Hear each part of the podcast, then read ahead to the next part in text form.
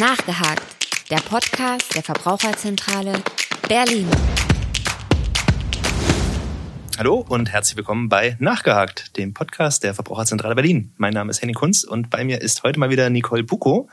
Und Nicole, wir beide werden uns heute dem Thema Älterwerden widmen. Das ist für uns ein etwas untypisches Thema, aber ich glaube, es kann trotzdem mal ganz spannend sein. Es ist ja für viele dann doch ein recht großes Thema mit äh, einer gewissen Bedeutung und wird dann auch oft mit negativen Dingen verbunden, wie Gebrechlichkeit, Krankheiten, Schmerzen, Bewegungseinschränkungen und so weiter und so fort. Aber ähm, was viele nicht wissen, ist, es muss gar nicht unbedingt so kommen. Man kann das durchaus auch angenehmer gestalten und äh, ich selbst als Person kann da einiges gegen tun. Deswegen wollen wir uns heute in der Folge mal ein bisschen darüber austauschen, was möglich ist, um gesund zu altern und somit nicht nur die Lebenserwartung, sondern insbesondere die Lebensqualität auch zu erhöhen.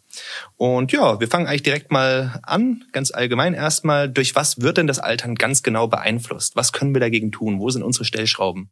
Also oft hört man ja, ne, also dagegen kann man nichts machen, das ist genetisch vorbestimmt. Mhm. Aber tatsächlich ist es so, dass unser Altern ähm, und die Auswirkungen auf unseren Körper nur zu ein Drittel dadurch bestimmt werden. Einen viel größeren Einfluss haben ähm, hingegen der Lebensstil, also Bewegung und Ernährung. Und dazu zählt auch, wie gut ich mit Vitaminen und Mineralstoffen versorgt bin. Aber auch die Umwelt, also zum Beispiel soziale Kontakte und wie gestresst ich natürlich im Alltag bin. Das sind alles wichtige Faktoren, mit denen wir unsere eigene Lebenserwartung viel mehr beeinflussen können. Okay, also wir sehen schon, die Mischung macht so ein bisschen. Dann wäre jetzt die Frage, wie genau verändert sich denn der Körper im Alter? Also was passiert da vielleicht jetzt auch auf Zellebene mit unserem Körper? Ja, also in jungen Jahren haben wir uns ja bestimmte Essgewohnheiten zugelegt, ne? Und damit sind wir auch ganz gut gefahren. Ne? Unser Gewicht hat sich eingepegelt und wir haben schnell gemerkt, was ist zu viel, was ist zu wenig. Ja, mal mehr, mal weniger. ähm, ja, essen wir aber im Alter weiter so, bemerken wir, dass sich hin und wieder doch das eine oder andere Fündchen bildet. Ne? Das ist eher so ein schleichender Prozess. Mhm. Man merkt dann mit der Zeit, dass die Hose vielleicht doch hier und da ein bisschen mehr kneift. Obwohl man eigentlich nichts verändert hat. genau. Aber ähm, mit zunehmendem Alter ist es so, dass wir uns nicht nur äußerlich verändern, das sehen wir ja, sondern auch innerlich. Also das heißt, Muskel- und Knochenmasse nimmt ab, ne, so wie der Wasseranteil im Körper. Aber der Fettanteil, also, also das Fettgewebe, nimmt hingegen zu. Und das ist auch völlig normal. Aber durch diese ähm, veränderte Körperzusammensetzung verändert sich auch unser Grundumsatz. Also das ist das, was wir in Ruhe sozusagen benötigen. Mhm. Beispielsweise, wenn wir schlafen. Ne? Und auch unser Leistungsumsatz ähm, verändert sich. Dadurch, dass wir halt, wie gesagt, weniger Muskeln haben, aber auch dadurch, dass wir uns im Alter vielleicht gar nicht mal so aktiv körperlich betätigen können wie in jungen Jahren. Ja, das kann schon sein. Man wird vielleicht ein bisschen gemütlicher. Der Sessel genau. wirkt dann doch etwas verlockender. also wir benötigen im Alter, kurz gesagt, weniger Energie, also weniger Kalorien. Mhm. Zur Veranschaulichung habe ich mal einen Vergleich mitgebracht. Also eine Frau im Alter von 24 Jahren benötigt bei einer normalen körperlichen Aktivität, also das heißt jetzt nicht viel Sport, sondern ab und zu mal ähm, circa 1900 Kilokalorien. Ne? Dieselbe Frau mit der gleichen Größe und demselben Gewicht benötigt allerdings im Alter von 65 Jahren nur noch 1700 Kilokalorien. Und bei Männern sind sogar 300 Kilokalorien, die sie weniger benötigen. Mhm. Also so kann es natürlich dazu kommen, dass man das ein oder andere Fündchen ansammelt. Das klingt soweit logisch, ja. Ja, genau. Aber man muss dazu sagen, dass ähm, die Gruppe der älteren Personen sehr unterschiedlich ist. Ne? Die einen sind körperlich noch sehr aktiv und andere haben vielleicht Erkrankungen und können gar nicht mehr so körperlich aktiv werden. Und deswegen ist es auch ganz individuell, wie früh oder spät man halt körperliche Veränderungen überhaupt bemerkt.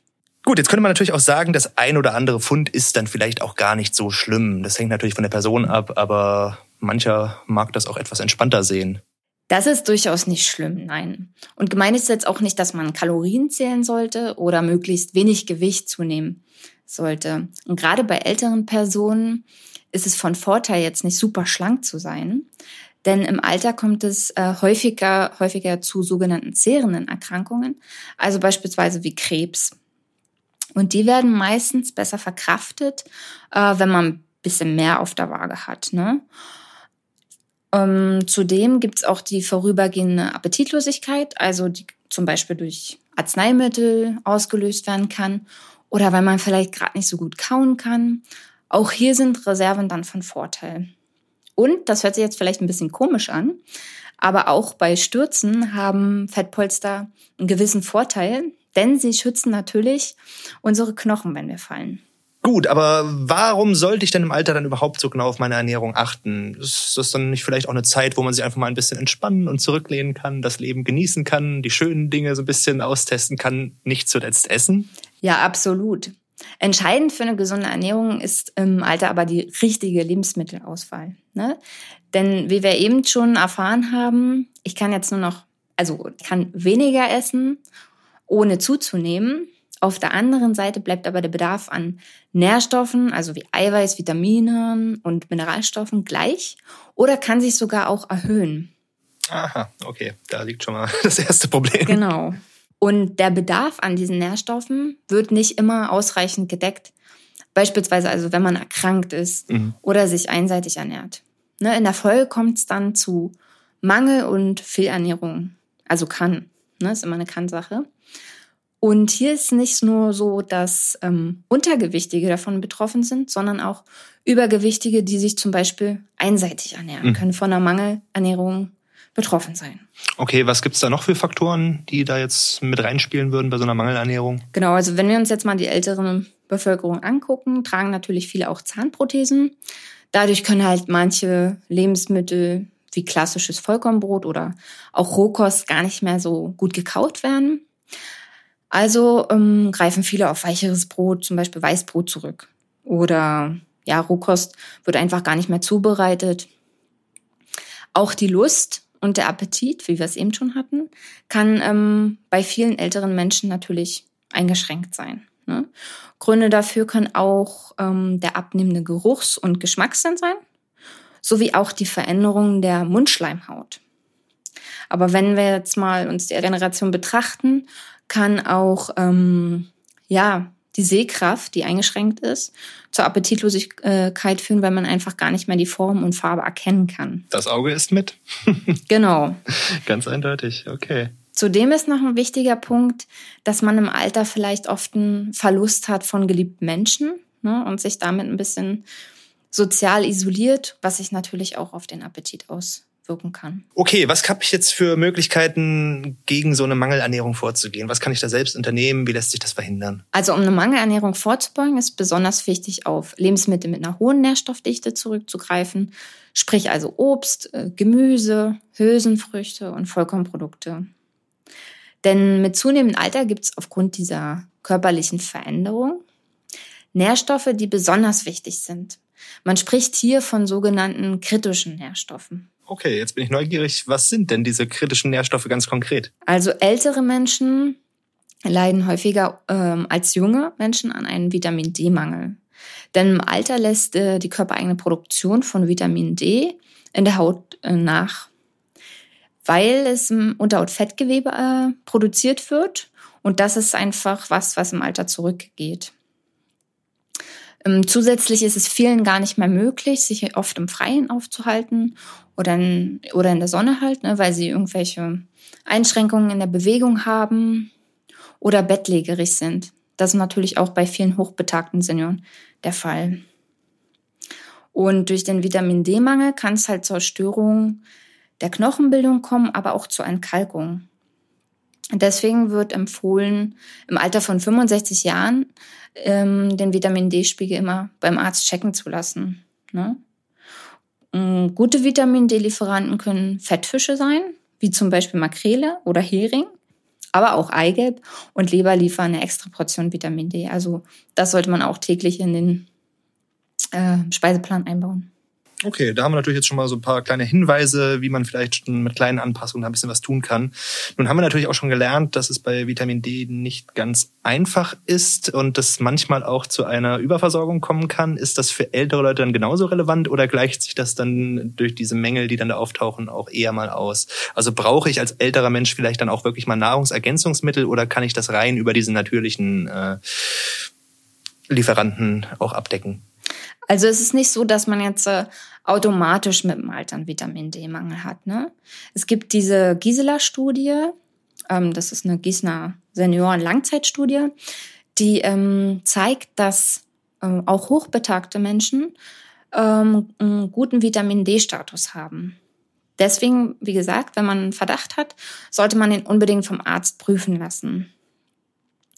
Aber im Allgemeinen das Thema Nahrungsergänzungsmittel äh, besprechen wir nochmal in der nächsten Folge genau. Außerdem Vitamin D auch Calcium, was wichtig im Alter ist. Denn auch hier kann eine Unterversorgung sich durch die Entkalkung von Knochen aus, äh, ausdrücken. Aber auch Krämpfe, also viele Ältere ähm, klagen ja auch über Krämpfe. Das kann auch äh, eine Folge von Kalziummangel sein. Hier kann man aber auch auf ganz natürliche Lebensmittel zurückgreifen, wie zum Beispiel Milch oder Milchprodukte, kalziumreiches Mineralwasser oder auch, was viele gar nicht vermuten, grünes Gemüse, wie beispielsweise Brokkoli. Neben diesen ganzen, also neben Vitamin D und Calcium, gibt es auch noch Magnesium, Eisen, Vitamin C, E und B12. Aber ein weiterer wichtiger kritischer Nährstoff ist das Folat. Ne? Es gibt Studien, die darauf hindeuten, dass eine Unterversorgung mit diesem Nährstoff sozusagen ein Risikofaktor für Arteriosklerose oder auch Demenz sein kann. Und dieses Folat ist besonders im Grüngemüse enthalten. Baut man also täglich grünes Gemüse in seinen Speiseplan ein, dann verringert sich die Wahrscheinlichkeit für eine Unterversorgung. Aber das ist ja vermutlich ein Effekt, den man auch als junger Mensch jetzt noch äh, ganz gut auch nutzen könnte schon, oder? Na klar. Also die ganzen angesprochenen Sachen können natürlich auch ähm, junge Menschen berücksichtigen. Ne? Und so ein, ähm, das ist ja auch immer ganz individuell, ne? ob man jetzt einen Mangel hat oder nicht. Deswegen sollte man das immer prüfen lassen. Aber wie gesagt, es soll nochmal verdeutlichen, wie wichtig eine vollwertige und abwechslungsreiche Ernährung im, gerade im Seniorenalter ist. Das klingt soweit schon mal sehr einleuchtend. Aber dann lass uns doch mal ins Detail gehen. Wie sähe denn eine solche vollwertige und abwechslungsreiche Ernährung tatsächlich konkret aus? Was muss da alles wirklich enthalten sein? Ja, zum ersten einmal muss man sagen, dass das eigentlich die gleichen Regeln sind wie auch äh, in jungen Jahren. Ne? Nur dass man hier den Fokus auf Lebensmittel mit einer höheren Nährstoffdichte legen sollte. Um zu überschauen, was jetzt eigentlich zu viel und was zu wenig ist, ähm, gibt es die Ernährungspyramide. Ich weiß nicht, ob du die schon mal vielleicht gesehen hast da klingelt was, ja. Aber wir gehen bestimmt noch mal etwas genauer darauf ein. genau. Also die Bade Basis bilden hier äh, Lebensmittel, die, ähm, von denen reichlich gegessen werden kann. Ähm, auf der untersten Stufe finden sich Getränke. Darüber findet man Obst und Gemüse und dann Kartoffeln und Getreideprodukte. Dann kommen wir schon zu der Stufe, wo man, was man nur in Maßen essen sollte. Das sind Milch und Milchprodukte sowie Fisch, Fleisch und Eier. Und den oberen Teil der Spitze bilden dann Fette und Öle, also welche man sparsam verwenden sollte. Und den Abschluss ähm, bilden dann Extras wie Süßigkeiten, Alkohol und Limonade. Okay. Ich würde sagen, wir arbeiten uns jetzt einfach mal so stufenweise nach oben durch und fangen mal mit der Basis an. Warum spielt das Trinken im Alter jetzt so eine wichtige Rolle? Ja, ich hatte ja schon gesagt, dass man im Alter einfach eine geringere Menge an Körperwasser hat. Äh, besonders problematisch wird's bei älteren Personen im Sommer. Ne? Also wenn wir hohe Außentemperaturen haben und ver also vermehrt schwitzen, aber auch bei Erkrankungen, die mit einem hohen Flüssigkeitsverlust äh, einhergehen, also wie Durchfall oder Erbrechen. Manchmal sind es aber auch Arzneimittel, die dem Körper Flüssigkeit entziehen können, wie Abführmittel, aber auch Entwässerungstabletten. Hier sollte besonders auf eine ausreichende Flüssigkeitszufuhr geachtet werden. Also so 1,5 Liter wären optimal. Das sind ungefähr sechs Gläser. Ich sage jetzt aber extra geachtet, ähm, denn das Durstempfinden nimmt im Alter wirklich zunehmend ab. Und dadurch ist es natürlich für viele Ältere schwierig, genügend zu trinken. Und meistens merken sie es dann auch erst, wenn erste Symptome auftreten, wie Kopfschmerzen oder Schwindel, Konzentrationsschwäche, Müdigkeit. Das kennen wir alles noch aus jungen Jahren. Okay, und äh, gibt es da vielleicht einen, einen oder anderen Tipp, was ich jetzt persönlich machen kann, um diese Trinkmenge dann auch zu erreichen? Also es gibt ja sogenannte Trinkmuffel, ne, die halt sehr wenig trinken. Und das ist ja auch einfach dem Durstempfinden geschuldet. Aber es gibt auch Personen, die wenig trinken, weil sie Angst haben, dass sie zur Toilette müssen. Einfach weil sie vielleicht gar nicht mehr so gut gehen können. Hier lohnt es sich einfach mal zu schauen, ähm, wie viel tatsächlich getrunken wird. Also einen Trinkplan aufzustellen. So bekommt man Überblick und man kann gucken, wo man vielleicht noch das ein oder andere Getränk einbauen kann. Und gerade bei Personen, die Angst haben, nachts äh, raus zu müssen, ne, ähm, empfiehlt es sich, die größere Trinkmenge halt am Vormittag oder am frühen Nachmittag zu trinken. Und solchen Trinkplan haben wir auch auf unserer Internetseite genussvoll älter werden unter dem Punkt Trinken im Alter. Ne? Und es gibt noch für Personen, denen das Trinken wirklich schwer fällt, auch Erinnerungshilfen, wie zum Beispiel ein Wecker, der dann aufblinkt, wenn eine bestimmte Zeit vergangen ist. Oder für Senioren mit einem Smartphone gibt es auch Apps, die ans Trinken erinnern. Okay, damit kann man ja schon mal ganz gut sich behelfen. Was sind denn die am besten geeigneten Durstlöscher? Also am besten eignet sich natürlich Leitungswasser oder wie vorhin hm, angesprochen, Mineralwasser mit einem höheren Kalziumgehalt. Aber auch ungesüßte Kräuter- und Früchtetees sind, eine, sind gute Durstlöscher. Oder man kann sich eine Saftschorle selber mixen im Verhältnis 1, also ein Teil Saft und drei Teile Wasser. Okay, das ist eine Mischung, die ja tatsächlich äh, doch relativ stark abweicht von dem, was man im Handel so findet an vorgemischten. Die sind auch oft ähm, sehr süß und haben viel Zucker. Aber was viele auch gar nicht ähm, vielleicht auf dem Schirm haben, ist, dass ähm, Kaffee und Schwarztee auch dazu zählt, also zu den Flüssigkeitslieferanten, solange sie allerdings ungesüßt sind. Ne? Man sagt, so vier Tassen Kaffee am Tag sind okay, wobei aber jeder hier selber entscheiden sollte, wie viel er aufgrund des Koffeins verträgt. ja, das ergibt Sinn. Okay, dann würde ich sagen, haben wir das soweit abgedeckt und begeben uns vielleicht mal auf die zweite Stufe der Ernährungspyramide. Obst und Gemüse haben eine besonders hohe Nährstoffdichte. Deswegen wird empfohlen, drei Portionen Gemüse und zwei Portionen Obst am Tag zu essen. Wer jetzt Kaubeschwerden hat, der kann auch geriebenes oder püriertes Obst und Gemüse essen oder auch ein Glas Saft trinken. Aber auch Nüsse und Ölsaaten oder auch Trockenfrüchte können eine Portion am Tag ersetzen. Hiervon reichen dann allerdings 25 Gramm, ne, weil sie ja viel Zucker enthalten, die Trockenfrüchte, und auch viel Fett, die Nüsse. Das ist ungefähr eine leicht geschlossene Handvoll. Aber auch Hülsenfrüchte liefern wertvolle äh, Inhaltsstoffe wie B-Vitamine, Eisen, Magnesium und Zink. Zudem haben sie unverdauliche Kohlenhydrate, die unseren Blutzucker nur langsam ansteigen lassen und somit halt auch lange satt machen. Und sie haben einen hohen Eiweißgehalt, der auch unsere Muskeln dann sozusagen erhält. Der Vorteil von ähm, Obst und Gemüse ist vor allen Dingen die Ballaststoffe, die enthalten sind.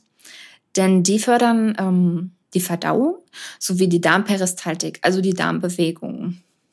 Denn so können Verstopfungen vorgebeugt werden, was ja auch im Alter immer wieder eine Rolle spielt. Wenn ich mich recht entsinne, kommen wir dann jetzt auch zu den Kartoffeln und Getreideprodukten, oder? Richtig. Und diese sollten drei bis vier Portionen am Tag ausmachen. Denn auch sie enthalten neben Ballaststoffen wichtige Vitamine und Mineralstoffe und liefern auch noch ausreichend Energie. Kartoffeln liefern neben Vitamin C auch wertvolles Eiweiß, was besonders gut vom Körper verwertet werden kann. Auch äh, Getreide in den verschiedensten Formen, also Brot, Nudeln und so weiter, sollte zu jeder Mahlzeit auf dem Speiseplan stehen. Die beste Variante ist natürlich Vollkorn, ne?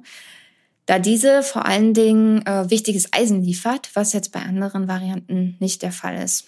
Wer allerdings Kauprobleme hat, wie vorhin schon angesprochen, vermeidet das ja oft. Das muss gar nicht sein. Hier kann man fein vermahlenes Mehl nehmen, beziehungsweise auf Vollkorntoast oder Weizenkleie zurückgreifen.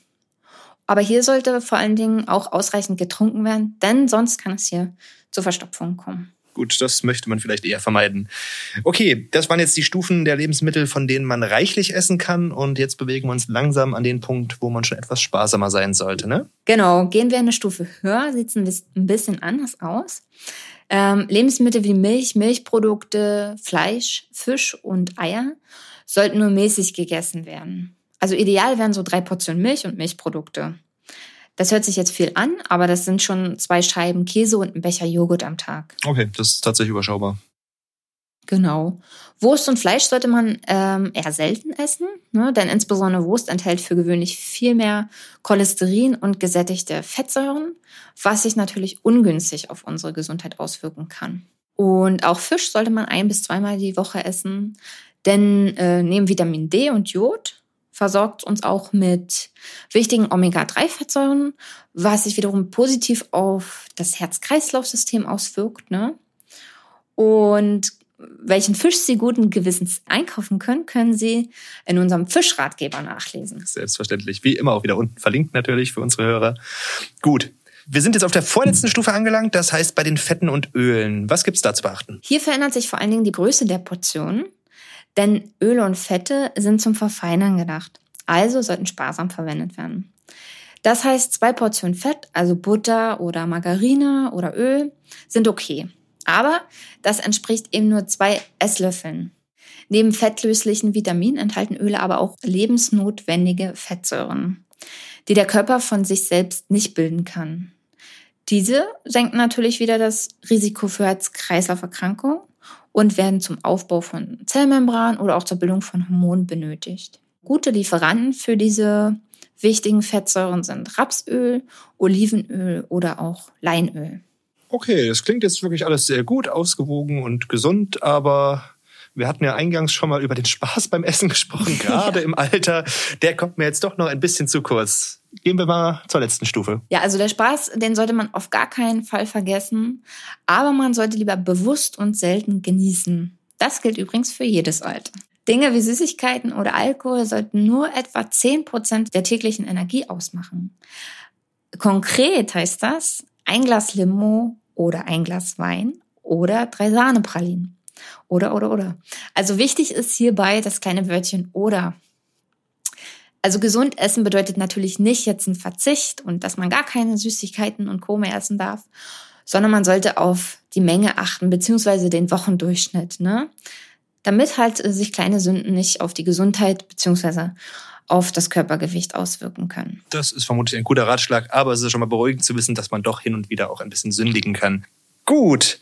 Was kann ich denn außer meiner Ernährung ansonsten noch für ein gesundes Altern tun? Ich meine, natürlich ist Ernährung bei uns immer ein Fokus, aber wir können ja vielleicht noch einen kleinen Blick über den Tellerrand hinauswagen. Genau, also ganz wichtig neben einer ausgewogenen Ernährung ist die tägliche Bewegung. Und wer jetzt denkt, oh Gott, na, wie soll ich denn das jetzt noch in meinen Alltag integrieren? Den kann ich beruhigen. Denn ich meine jetzt hier nicht irgendwie ein stundenlanges Training, sondern eine halbe Stunde am Tag reicht ähm, eigentlich schon aus, um zum Beispiel Osteoporose entgegenzuwirken. Im Alter sind natürlich gelenkschonende Sportarten wie Schwimmen, Radfahren, Gymnastik oder Wandern gut geeignet. Und wer seinen Körper zusätzlich noch was Gutes tun möchte, der sollte ähm, wöchentlich ein bis zwei Stunden Krafttraining machen. Auch hier reichen leichte Hanteln oder das eigene Körpergewicht völlig aus. Ähm, kräftige Muskeln üben nämlich einen ständigen Zug auf unsere Sehnen beziehungsweise auf die Knochen aus und dadurch werden knochenaufbauende Zellen angeregt. Ne? Eine Dehnung der Muskulatur im Nachhinein kann zudem Arthrose vorbeugen und natürlich die Beweglichkeit erhalten und Schmerzen lindern. Aber Bewegung stärkt ja nicht nur die Muskeln, sondern ich tue auch gleichzeitig was fürs Immunsystem, für mein Herz und auch für die geistige Fitness.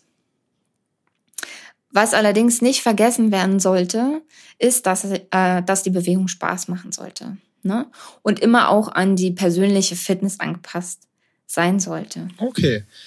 Ja, das waren ja tatsächlich schon mal ein paar kleine Hinweise, die man auch noch mal ganz gut einflechten kann, denke ich, auch ohne größeren Aufwand. Von daher vielen, vielen Dank. Es war wieder einmal sehr informativ. Und ähm, hast du noch ein Schlusswort, einen letzten Tipp, den du den Leuten mitgeben möchtest? Also abschließend würde ich gerne sagen, dass ähm, bei all den ganzen Informationen und Tipps, die ich jetzt gegeben habe, jeder aber für sich selbst entscheiden sollte, was für ihn umsetzbar ist. Ne? Also erlaubt ist, was schmeckt. Denn neben einer vollwertigen und abwechslungsreichen Ernährung sind natürlich Spaß und Genuss zur Verbesserung der eigenen Lebensqualität und somit auch zur Lebenserwartung äh, unverzichtbar. Wunderbar. Das war doch jetzt ein schönes Schlusswort. Von daher würde ich mir jetzt bei unseren Hörern auch verabschieden. Nicole, vielen Dank an dich und bis zum nächsten Mal. Vielen Dank, Hanna. Nachgehakt. Der Podcast der Verbraucherzentrale Berlin.